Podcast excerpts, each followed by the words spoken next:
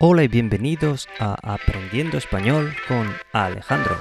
Hoy el nivel de español en este podcast. ¿Qué tal estás? ¿Qué tal estáis? Yo estoy bien. ¿Qué más puedo decir? ¿No? Por lo que dijimos en el episodio anterior. No, también podría decir mal, pero es bien. La respuesta es bien.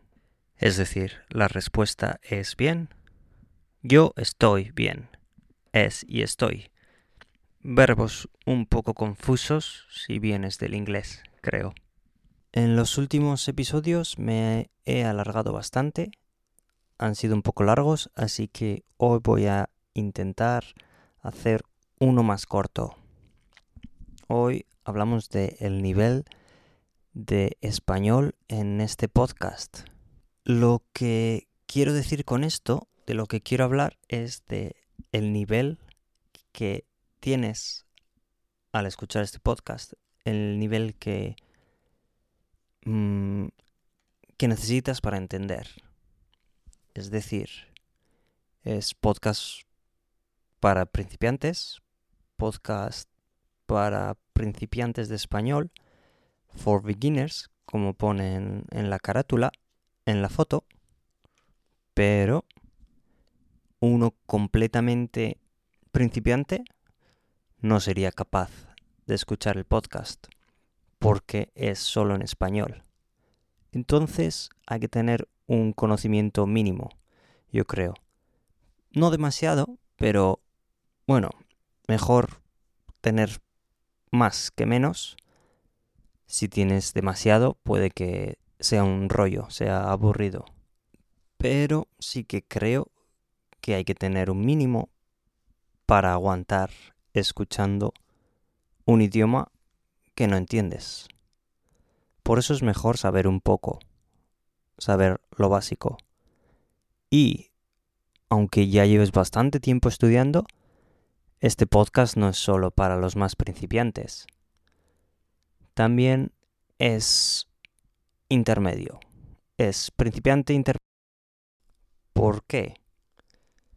Pues porque a pesar de que muchas veces hablo lento, la variedad de los temas y el vocabulario, el vocabulario es muy variado, la variedad de los temas y el vocabulario son bastante amplios.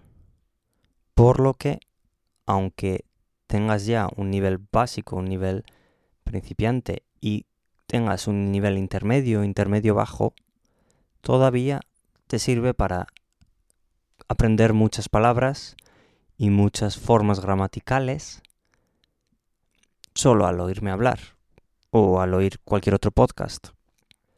De hecho, dependiendo del nivel que tengas, igual si quieres escuchar un podcast mientras haces otra cosa, no puedes prestar el 100% de atención. Por eso, si es un poco más fácil, también ayuda.